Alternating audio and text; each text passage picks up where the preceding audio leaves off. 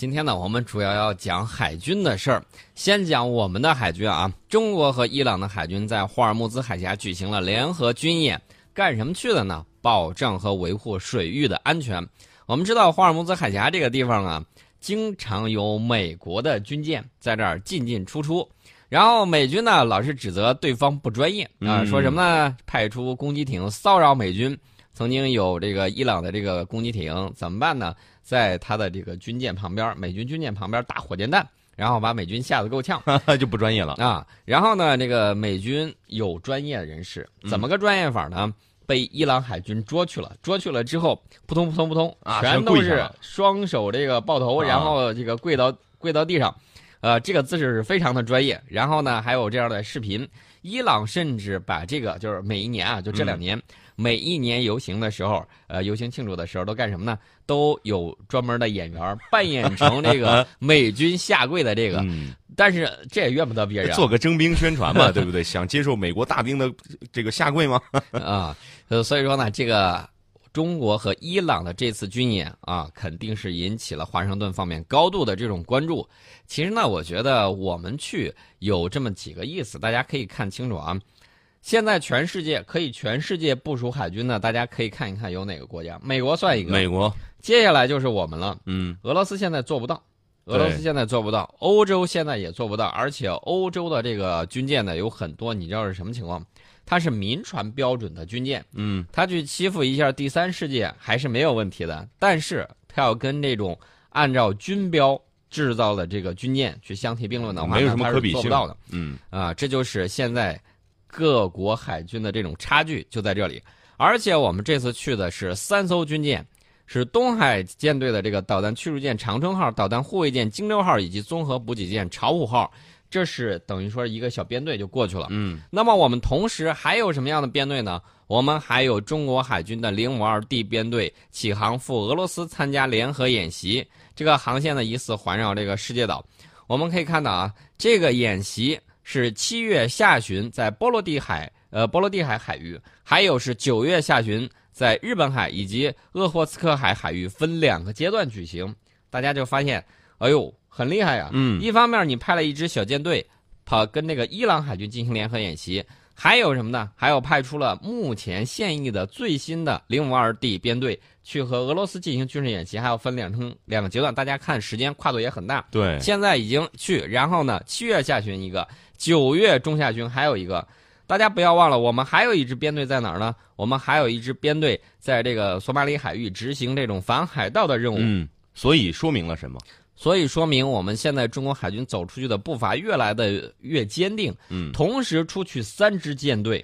啊，就是我们现在也有能力，对，而且我们现在还在干什么？我们还在南海该干该干自己该干的事情，嗯，然后呢，继续和某个国家的这个军舰斗智斗勇，嗯，所以说呢，我们就看到现在我们这个实力也是在增强，但是有一点大家一定要记住，我们还没有一沓的航母啊，最近航母有不少的好消息，今天我就看见有一张照片，我们航母上这个脚手架搭起来，然后。呃，然后正在忙得热火朝天，嗯，所以说呢，呃，按照无论是美国还是俄罗斯的这个推测，今年下半年我们这艘航母可能就会哎齐装完毕，嗯啊，所以说呢，这是一个好消息。呃，我们这次去俄罗斯参加演习的部队是什么呢？是幺七三长沙号导弹驱逐舰、五七幺运城号导弹护卫舰以及九六四落马湖号综合补给舰啊组成的海军。幺七三舰艇编队，他从哪儿过去呢？是从海南的这个亚龙起航，到俄罗斯的圣彼得堡、加里宁格勒，然后参加这个联演的第一阶段行动。九月中旬，就刚才我说呢，在日本海以及鄂霍次克海海域啊，分两个阶段举行代号“海上联合二零一七”的联合军事演习。目前呢，中俄双方已经就演习的时间、海域还有科目设置等问题进行了研究磋商，并且达成了一致。我们参演的兵力就是这些，以及这个舰载直升机和陆海军陆战队的这个队员啊。长沙舰上，我看到这个当代海军拍的有照片，展示的是我们的海军特战分队的这种战士。呃，今年中俄联合演习的这个课题是什么呢？是联合救援以及联合保护海上经济活动安全。大家发现没有？我们在举行的这些军事演习的时候，哎。要么就是反海盗，要么就是呢联合训练，要么呢就是维护地区和平。呃，我们不像美军那样，每一次都搞的什么军刀啊、环太平洋啊，搞的这种很高大上的这种名字。原因很简单，不要让这个口号方面被人抓住啊，抓住把柄。所以呢，我们每一次这个呃维护海上经济和经济活动的这种安全呢，突出经济活动安全呢，这个我觉得都非常的有意思。然后呢，他挑不出来刺儿啊，他也挑不出来理儿。不能说拿这个东西说，哎，你怎么怎么样？我们绝对不是针对任何第三国的，事先先跟你说，自己不要对号入座，自己对号入座的，我个人觉得你应该去看一下心理医生。嗯，原因很简单，你这是受迫害妄想症啊，是有这种情况。呃，常态化的这个中俄海上联合军演呢，如期而至啊，这也是我们中国舰艇首次在这个波罗的海以及这个鄂霍次克海进行这种军事演习。啊，大国走出去的这个步伐越来越坚定。大家可能会说，呃，这就出去三艘嘛？三艘是什么概念？三艘的这种现代化舰艇，这个编队的概念就是很多中小国家、中小国家，它不是难以完成，他们倾本国全部海军之力都无法打败的一个对手啊！只三艘就只有三艘吗？三艘就足够了。嗯啊，有很多国家他弄不了这个。呃，另外呢，我们还有一个情况，就是什么呢？就是我们不针对第三方啊，只在巩固中俄全面发展的这个战略协作伙伴关系。嗯啊，深化两军的这种友好务实合作。大家可能会听，哎呦，我们不听八股文其实呢，就是告诉大家，我们两国海军在共同应对海上安全威胁方面有这样的能力。对，关于这个俄罗斯的事情呢，我们待会儿再说。我们再说一个，我们最近去参加的一个展会。因为这个十九号法国巴黎航展就开幕了啊，今天的这个不是十九号嘛，当地时间还没有过到十九号。那么相比参演机型多年不变的欧洲，笼罩在 F 三十五隐形战机停飞阴云之中的美国，中国这次参加巴黎航展的装备呢，出现了多张全新的面孔，从这个呃 FC 三幺隐身战斗机、翼龙二察打一体无人机到各种型号的反隐形雷达，这个都折射出中国军工。掌握的这种核心技术，还有这个应用的这种能力，啊，但是呢，大家要注意，你到人家主场上去了，有一点，你民机方面可能是叫好不叫座，大家都说，哎，这个不错啊，呃，感觉挺好，你再发展两年，我们买你。对，人家还有自己的市场呢，人家还有这个，呃，因为是在欧洲嘛，所以说空客肯定是这个主场，啊，其中这个有百分之五十五是外国企业。有百分之四十五是法国企业，法国自己本土了，肯定是王婆卖瓜，自卖自夸。对，然后先把自己东西卖出去一些再说。嗯，这个展会呢，一共去了两千两百一十五家航空及航空有关的这种企业参展。呃，我觉得明年的时候，大家可以到珠海航展去看一看。嗯嗯，大家发现没有，在二零一六年的珠海航展上，这个歼二零亮相不到这个一分钟。对。那么今年呢，我可以明确的告诉大家。今年我们会看到我们歼二零成编队飞过我们的那种阅兵啊仪式，嗯啊，这次的亮相呢，时间肯定不只是一分钟，对，但是镜头应该会给他不少的这种镜头。到了这个时间段，歼二零已经不再是什么秘密了。呃，我们可以看到啊，飞过去了六架飞机，一架在空中当这个半机，另外五架排成这种楔形的这种编队。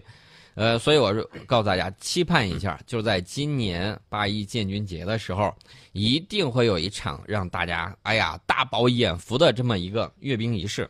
另外一点呢，还还要告诉大家的就是，到明年的时候，我认为这个歼二零啊，你说这个。嗯，去年展示了不到一分钟，今年在阅兵上展示展示，明年的时候是不是可以做更多的动作？我觉得大家可以期盼一下。对，我觉得应该也是哈，就不止一分钟，让军民们好好过过瘾啊，绝对是可以好好过过瘾。既然说到这儿的时候，我们就大概说一下我们去这个参展都带去了什么东西。嗯，一个就是刚才我提到了 FC 三幺，然后呢 L 十五这个高级教练机。还有翼龙系列的这种无人机，以及直十 ME、直十九 E 武装直升机。这个直十九 E 武装直升机，去年珠海航展的时候，呃，我是呃前后左右来回拍，嗯啊，左边是一个加特林机枪，右边是一个这个榴弹发射器，啊，底下摆了一水的它这种各种各样的武器装备，炫酷啊，非常的炫酷。然后呢，它这个呃做工做工非常不错。你就从这个工艺，从这个铆钉啊，从它这个接缝儿，你就能看出来这个加工工艺非常棒。关键有一点，大家都老说我们这个装备看起来比较土，什么原因呢？就是因为这个涂装的问题嗯，啊，这个值涂装十九亿，值十九亿的涂装非常的高大上，啊，它不是一个纯黑色的，嗯蓝黑色的这种啊，然后看起来非常的科幻，非常的高大上就。是低调奢华有内涵。嗯，非常不错。所以说呢，我觉得这次在这个巴黎航展上，应该说我们的这个无人机应该会卖的非常好。呃，前一段传出来消息，以色列啊，大家都知道这个迷你超级大国，中东的迷你超级大国啊，有的时候呢，说句实在话，时间长了之后，等你发展过去，你就知道了。军工方面啊，嗯咱光提军工，你当年觉得他挺厉害，现在在看的时候，哎呀，也就那么回事儿。为什么这么说呢？以色列大批量装备了大疆无人机，嗯，这咱不是给大疆打广告啊，而是确确实实他买了，争取不能说是人手一个，最起码他的侦察部队嗯，是要大量使用就是这种我们平时在自己生活当中也可以买到的无人机，是在他们的作战部队用的。他们作战部队也会使用。另外呢，它也会有大批量的这种引进嗯啊。除了这些之外，其实我倒是觉得现在无人机真的是我接触了一下这个市场，嗯，接触了一下这个制造企业，那简直是如雨后春笋一般。对，你看他现在造的这个无人机大疆啊，玩航拍啊什么之类都没有问题。还有一些无人机可能价格更便宜，它还没有创出来牌子，嗯价格更便宜，载重量更大。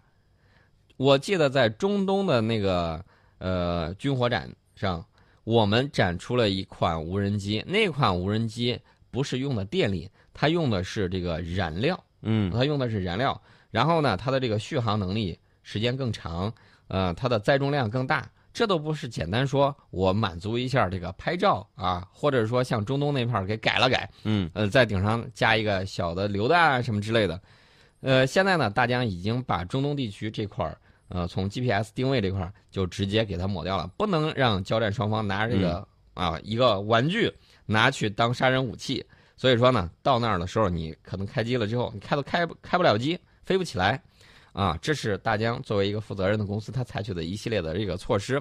另外一点呢，我就是想说，现在这个无人机发展的非常的快，我见过的包括这个打农药的，嗯大家知道打农药，你打一亩地需要很很大的这种载重量，它能够装什么呢？它能够装两个大的这种打农药的这种箱，然后呢，在空中就可以对这个农田进行喷洒农药嗯，。使用无人机啊，进行。使用无人机进行这种防虫防害，嗯，所以说呢，大家可以看到这个东西的发展真的是，呃，非常的蓬勃发展。但是还有一个问题就是，现在不管是哪儿啊，这个黑飞问题都好像比较严重哈。现在黑飞欧洲也有。我看到这个群里头有朋友在讨论，包括这个四川啊，嗯四川这块儿这个呃，在立法动作上就比较大，然后呢，在这个周边你就不能起飞，就不能起飞，不能弄这个黑飞，而且我们现在已经明确规定，你想要飞行的话，是吧？你必须要登记嗯，啊，实名制实名登记。这样子的话，呃，省得将来说，你想一想，这个东西如果对这个民航航线嗯起到重大干扰作用，这个是相当危险的。对。啊，所以我就说了，这个实名制还是非常有必要的。另外呢，我们现在这个还展出了一个东西，因为你刚才提到了这个黑飞的问题，嗯欧洲也面临这个无人机黑飞的肯定啊。那怎么办呢？我们电子科技集团公司的这个 YLC 四八蜘蛛网便携式多功能侦察雷达就提供了解决之道。这次也是在珠海航展呃可恶啊，在巴黎航展上展出了。呃，这个是干什么呢？体积非常小，但是功能很强大，它能够全方位的探测跟踪各类低空慢速小目标和迫击炮的这个弹道目标，具有全天候、全天时的工作和快速驾驶撤收的这种特点。对于保障敏感区域低空空域具有非常重要的意义。我觉得这款东西应该在那个顶上会大对，卖你。可以买买我们的无人机，然后买完了之后配套再买一些这个雷达。雷达可以跟踪嗯啊，所以说呢，我就觉得这个无人机啊，应该说在这次巴黎航展上应该也会大卖一把啊。至于上次没有订到货的中东土豪们，其实这一次呢可以继续去购买。除了这些之外，这些都是小的啊。这个翼龙系列的这种呃无人机，代表的是中国航空工业中这种高端军用无人机的水平，特别是翼龙二无人机，今年二月份才刚刚首飞。那么这次呢，就派出了全尺寸模型进行静态展示。那么大家可想而知啊，如果想买的话啊，效果是很棒的。另外，这个直十 ME 啊，跟这个直十九其实可以形成高低搭配，这嗯俩都是武装直升机，一个轻型的，一个中型的。你可以考虑一下，根据用户的这个需求提供定制服务。只要你有钱，我们就给你加装更多的东西，对保证你满意。想加什么加什么。嗯